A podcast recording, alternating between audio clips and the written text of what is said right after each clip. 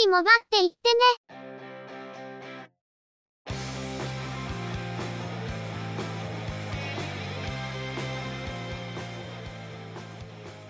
この番組は、モバイル通信に関する技術や業界の動向についてのニュース、IT ガジェットについての情報などの話題を中心にご紹介しています。この番組内でのおしゃべりは、すべて合成音声でお送りしております。多少お聞き苦しい箇所もあるかと思いますが、あしからずご容赦ください。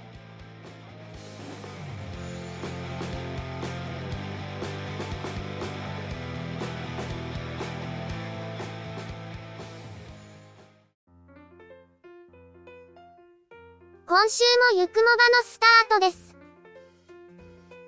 お届けいたしますのは、ネタを探してきたり、いろいろしてるのが中の人、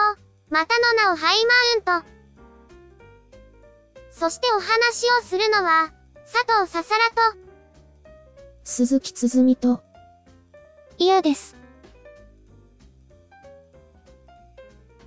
ゆくもば、第419回です。皆様、明けましておめでとうございます。おめでとうございます。本年も、ゆくもばをごひいきいただけるとありがたく存じます。引き続き、どうぞよろしくお願い申し上げます。お願い申し上げます。ということで、新年早々、中の人は早速ネタを投下してくれました。以前から使用している iPad Pro 10.5インチに異常発生です。さすがに3年ほど使っているので、バッテリーの消耗がちょっと早くなってきたかな、という感じではあったんですが、年末になって、いつの間にか電源が落ちているということが起きるようになりました。電源を入れてみると、バッテリー残量には余裕があるように見えます。直感的に、バッテリーやばいかな、と思ったようですが、とりあえず年内は様子を見て、年明けにバッテリーの交換か、買い替えを検討する感じかな、ということでスルーしていました。フラグはバッチリ立てましたね。そして年明けの深夜、使おうとしたらまた電源が落ちていて、電源を入れると残量は十分。そのまま使い始めたら、電源が突然落ちて作業内容が全部消えました。さすがにこれは騙し騙しで使えるような状態じゃないということで、すぐに修理の予約を入れることに。アップル福岡の予約は翌々日の閉店間際しか空いていなかったので、正規サービスプロバイダに予約を入れることにして、防火電量販店で予約を取りました。店内でリパブリック参加が流れてるお店ではなく、ベスト電機の親会社のあそこでもなく、店ごとに萌えキャラを設定していて、天神1号より天神2号の方が先に設定されたあそこですね。どうせバッテリー交換を依頼するなら、以前から懸案になっていた iPhone 11のバッテリーも交換しようということになり、改めて予約を取ろうとしたところ、iPhone なら Apple 福岡の枠もいっぱい空いていたので、iPad の修理予約の前の時間に入れたんですよね。iPhone 11の修理を依頼する際は、かなりスムーズに進んだので時間が空いてしまったんですが、しばらく時間を潰して iPad の修理へ。なんか最初からあまり受けたくなさそうな空気をバンバン放ってましたね。アップルに送った後に NG で返されることが多いから、と言いながら歪みがないかをしつこく確認したり、診断のために Wi-Fi に接続する際も、すぐに Wi-Fi が切れるとブツブツ文句を言ったり。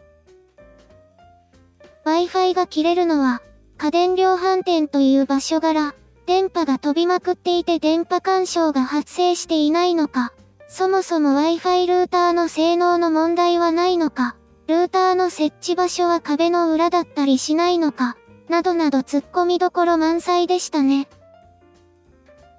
そもそも論として、中の人の iPad Pro は Wi-Fi が切れるということはこれまでなかったわけなので、結局診断結果として、バッテリーの劣化が認められないのでバッテリー交換で受付できない。どうしても交換してほしいなら本体入れ替えの扱いで、7万円払うなら受け付けると言われる始末です。7万円払うくらいなら、この iPad は諦めて、もう少し出して中古の第4世代 iPad Air を買った方がいい気がします。ということで修理をキャンセル。ちょうど iPhone 11の引き取り時間になったので、Apple 福岡に戻ります。iPhone 11は問題なくバッテリー交換が済んで、修理費用の生産を済ませた後、ダメ元で、もう一つ相談があるんですけど、と持ちかけたところ、心よく聞いていただけました。症状と、某量販店で診断で劣化なしと言われた経緯を話したところ、バッテリーの劣化と膨張だと思われる。iPad はバッテリー交換ではなく本体交換での対応となるため、交換用の在庫を取り寄せて別途対応になる。今日はジーニアスバーの予約が取れないので、再予約をして改めて受け付けないといけない、など非常に丁寧な案内がありました。再予約の手配も同時に進めていただいて、翌日の夕方に改めて修理予約を取っていただきました。結局、最初からアップル福岡に依頼しておけば余計な手間をかけなくてよかったのでは？まあ、某量販店はクソ。正規サービスプロバイダと言っても信用できるとは限らない。という貴重な学びは得られたということで。翌日、改めてアップル福岡で症状と経緯の説明をしたところ、前日と同じ説明を受け、診断では確かに劣化の基準には入らない数値だけど、症状と状況からバッテリーの劣化と膨張であると判断できるので、バッテリーの修理費用で本体交換対応、ということで無事に受け付けてもらえました。ここでダメだったら、その足でイオシスに走って中古の iPad を買わないといけませんでしたね。それはそれで、いいネタになったと思いますが。修理完了までまだもう少しかかりますが、とりあえず修理できるようになったことで一安心ですね。ただ、修理費用に iPhone 11で9800円、iPad Pro で1万5000円かかるので、ちょっとしたガジェットを買ったくらいの出費にはなってしまいましたが、3月にバッテリーの交換費用が値上げになるので、その前で良かったですね。今回バッテリーを交換することで、OS のサポートが切れるまではバッチリ使えそうです。昨今、端末の更新も費用的に結構辛いところですが、これで少し時間稼ぎができたと思います。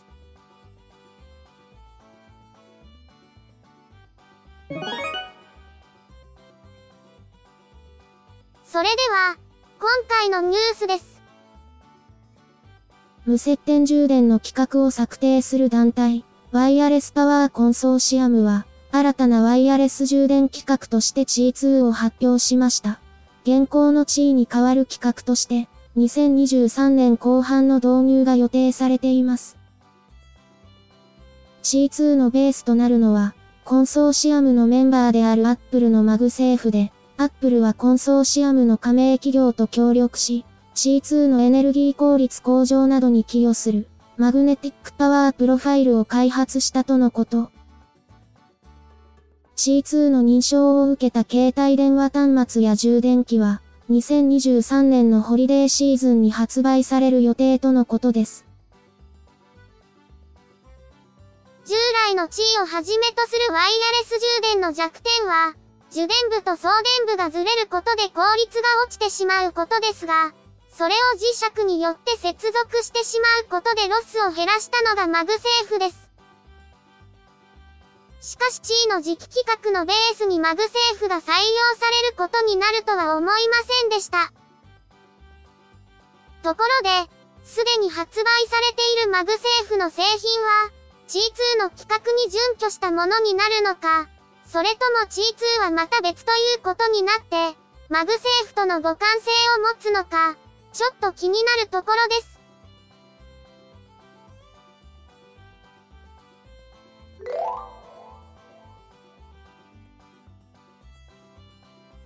国税庁は、税の電子申告システム、e-tax について、1月4日からマイナンバーカードによる本人確認機能の提供を開始しました。これまで、申告までマイナンバーカードの読み取りが数回必要で、例えば確定申告書等作成コーナーでは3回の読み取りが必要でした。2022年度の確定申告については、本人確認機能で本人確認を行うと、ログイン時の1回だけで申告できるようになるとのこと。なお、2022年12月までにマイナンバーカード方式で申告したユーザーは、本人確認はすでに実施されているとのことです。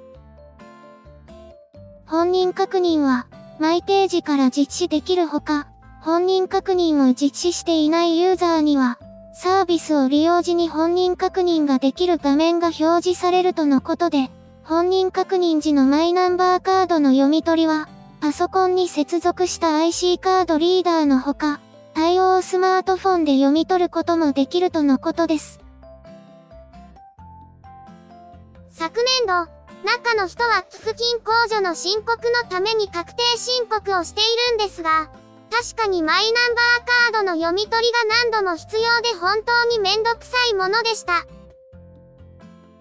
今年も引退馬協会への寄付をしているので寄付金控除の申告が必要なのと、今年からは通年で医療費の電子化データがあるはずで、医療費控除の申告ができるかもしれないので、確定申告をしないといけません。昨年度もやっているので本人確認は済んでいるということになると思いますが、読み取りが1回だけで済むというのは本当に楽になると思います。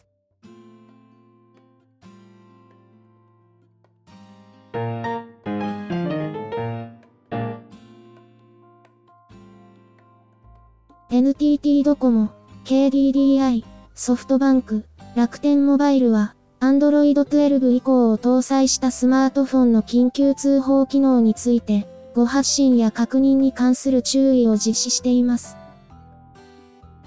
Android 12以降を搭載したスマートフォンは、電源ボタンを5回以上素早く押すことで緊急通報できる機能が備わっており、この機能を意図せずに電源ボタンを連打してしまうことで誤発信が発生することがあるとのこと。この機能は無効にすることもでき、設定の中から設定変更が可能であるとのこと。ソフトバンクによると、Google の Pixel シリーズ、ソニーの Xperia 1 Mark III、Xperia 5 Mark III 以外の機種では、初期設定がオフになっているとのことです。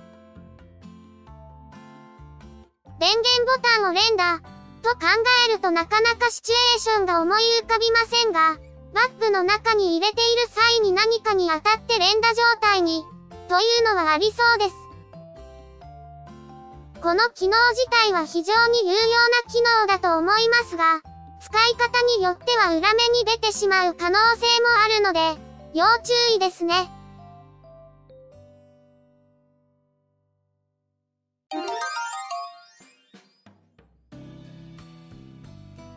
日本通信は、マイナンバーカードを用いた公的個人認証サービスによる本人確認を開始しました。同社の合理的プランを申し込む際に必要となり、マイナンバーカードを用いることでこれまで必須だった免許証の用意や、一部の情報入力などが不要になるとのことです。マイナンバーカード読み取りによる本人確認は、日本通信アプリからの申し込みが必要で、オンラインで本人確認が完了するほか、氏名、住所、生年月日、性別などユーザー情報の一部が申し込みフォームに自動反映されるとのこと。eSIM であれば最短で即日利用可能。物理 SIM であってもスムーズな手続きの完了と出荷につながるとのことです。iOS 向けアプリから先行で機能が提供されており、Android 版は準備中とのこと。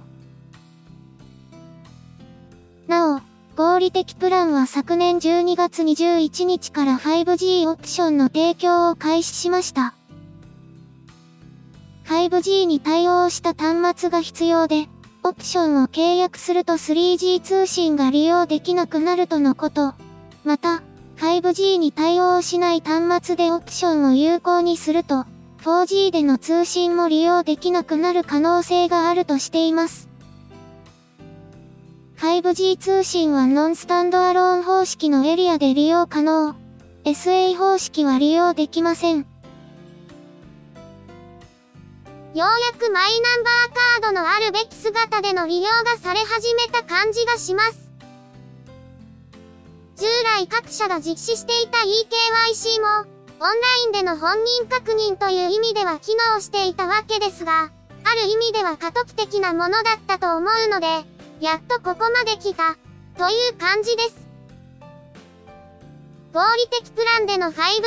オプションの提供についても、そろそろ 5G を当たり前に使うのも現実的になってきたかなという感じです。今回のニュースは以上です。昨年末に購入したミニ PC ですが、セレロンマシンということで、あくまで省電力 PC 目当てで買ってみたところ、思いがけず活用しているという状況ですね。ドラクエ10くらいなら余裕で動きますし、制作系のアプリも思いのほか軽く動作するので、以前のようなセレロンといえば Web ブラウジングくらいしか使い道がない、という感じでもなくなってきた感じです。やっぱりダメだったね、という感じでネタにすることも覚悟していましたが、結構使えるので触る機会が増えているという感じです。動画でも公開していますが、消費電力が低いのでモバイルバッテリーでも動くくらいなんですが、入力電圧が 12V なので、USB パワーデリバリーで給電ができないという難点があります。15V で入力して、12V に高圧して出力するアダプターを作ってかませれば、なんとかなる気もするんですけどね。探すとそれほど苦労せずに USB Type-C から 12V を取り出すアダプターは見つかるんですが、だいたい C コネクターで入力してもそのまま C コネクターで出力する仕様のものはないので、この辺は必要なら自作する感じになるかなと。早速中の人がアリエクのサイト開いてるんですが。いっそもう一つ買って、ばらしてよりコンパクトな PC として作り変えたらいいのでは？あまり余計なこと言うと本当に沼にはまっていくので危険。そのうち、動画で何か公開されることがあったら、沼にはまってしまったということなのかもしれませんね。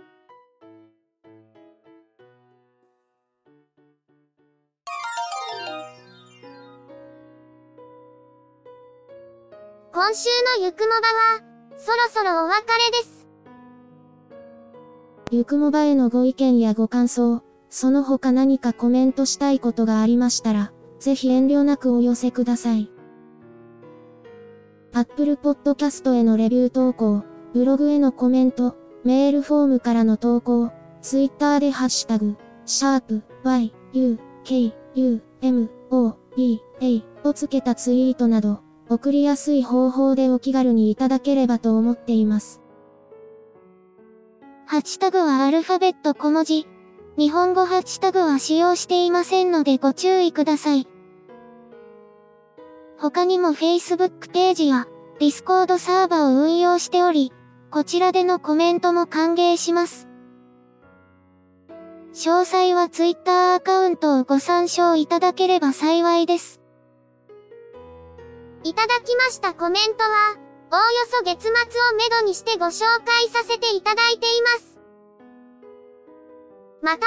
ゆくもばで過去に配信していたものの再配信、ゆくもばアーカイブスを不定期で連続配信しています。お時間がありましたら、過去の振り返りとしてお聞きいただければ幸いです。では、今回はこれで失礼いたします。また次回、皆様のお耳にかかれますように。